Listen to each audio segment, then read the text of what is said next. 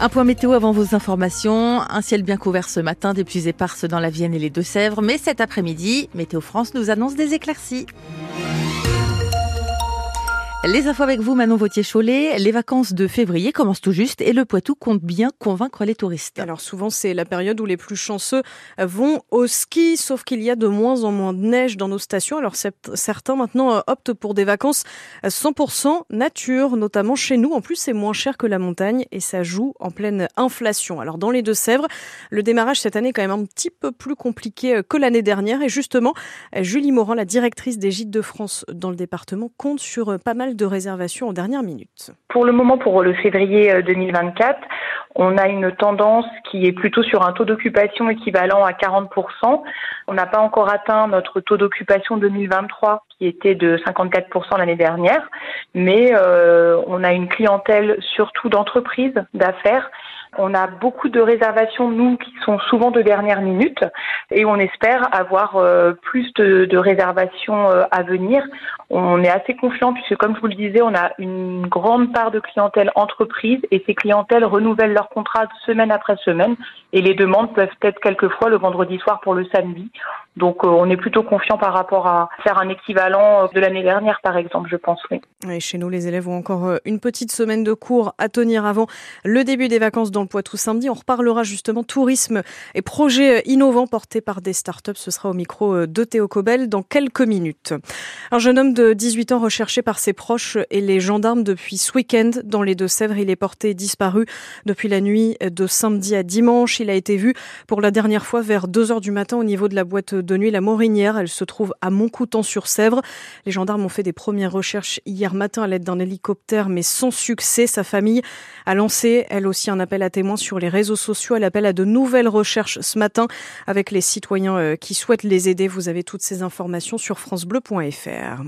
Un incendie euh, ce week-end euh, à Niort. Ça s'est passé rue Jean Migaud dans le centre-ville. 12 personnes ont été évacuées. Heureusement, pas de blessés. 7 ont en revanche dû être relogés pour la nuit. Les pompiers qui précisait que le feu a pris dans une cave. Ce matin, vérifiez si vous avez reçu un mail de votre mutuelle. Parce que vous faites peut-être partie des 33 millions de Français victimes de l'attaque informatique de deux gestionnaires de mutuelles. On vous en parlait sur France Bleu la semaine dernière.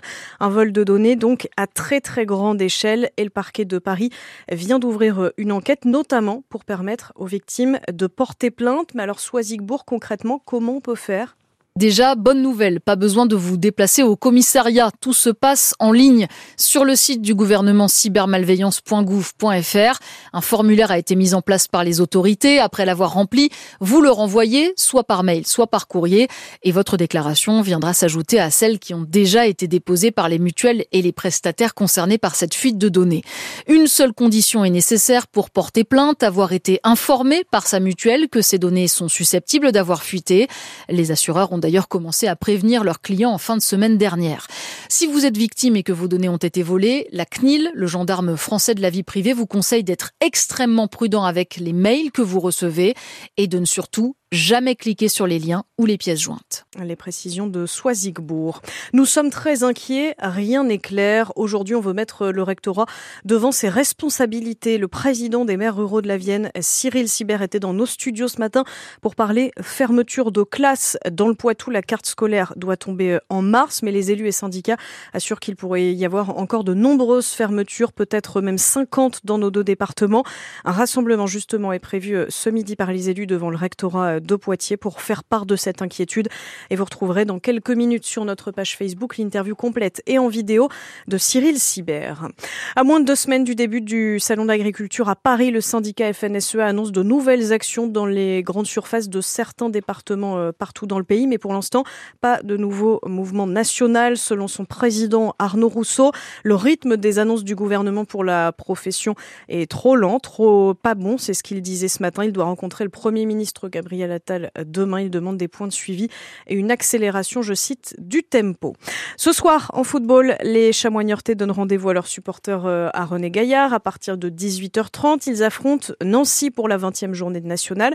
Un match qui s'annonce assez accroché. Hein. Nous sommes deuxième, Nancy est sixième et reste sur six victoires consécutives. À nous de gagner. Ce serait la première victoire à la maison euh, pour l'année 2024. Et on en reparlera euh, d'ailleurs dans le 2 minutes chrono. Ce sera avant 9h. Et pour se relaxer justement après le match, nos Niortais pourraient un jour tester le Sokatsu. Alors ça ne vous dit peut-être rien. En fait, c'est une technique de massage japonaise avec les pieds. En ce moment, une cinquantaine de personnes sont en formation au Krebs de Poitiers, formées par quatre professeurs japonais venus tout droit de Tokyo. Alors ça ressemble un petit peu au shiatsu. L'organisateur de l'événement, c'est David Dinovi. Il est basé à Saint-Benoît et il a envie de développer la discipline partout en Europe. Alors le shiatsu, c'est un massage japonais euh, qui veut dire pression euh, des doigts. Et sokuatsu, bah, c'est son cousin, ou c'est pression avec le pied. En fait, ce sont des massages qui sont utilisés au Japon en termes de prévention, santé, bien-être, etc. pour détendre un corps humain. On presse le corps sur différentes parties du corps pour euh, faire du relâchement profond. C'est vrai que les Japonais sont très euh, au fait de tout ce qui est soins corporels, massage. C'est l'un des outils qu'ils utilisent énormément euh, en termes de prévention. Et dans les arts martiaux, en fait, ils font ça un peu euh, sans vraiment étudier de manière professionnelle le sujet. C'est dans les coutumes, en fait. Personnellement, je travaille avec des kinés, etc. Et là, dans les participants qui viennent se former pour découvrir, on a des kinés. Alors le sokatsu qui n'est pas une euh, pratique médicale, en tout cas plutôt une activité de relaxation physique et nerveuse. Vous entendiez Antoine Dinovi. Si vous voulez voir euh, à quoi ça ressemble, vous avez les photos, elles sont sur notre application ici avec euh, même une petite vidéo en bonus. Et puis, il annonce une grande tournée en famille à partir du printemps. J'ai 10 ans, je sais que c'est pas vrai mais j'ai 10 ans. Laissez-moi rêver que j'ai 10 ans. Alain Souchon qui va donc partir sur les routes avec ses deux fils, Pierre et Charles. Charles, qu'on connaît plutôt sous le nom de Ours, une centaine de dates hein, au total partout en France, à l'occasion de ses 80 ans, parce que oui, il n'a plus 10 ans, Alain Souchon. Il passera notamment pas très loin de chez nous, au Francofolie de La Rochelle.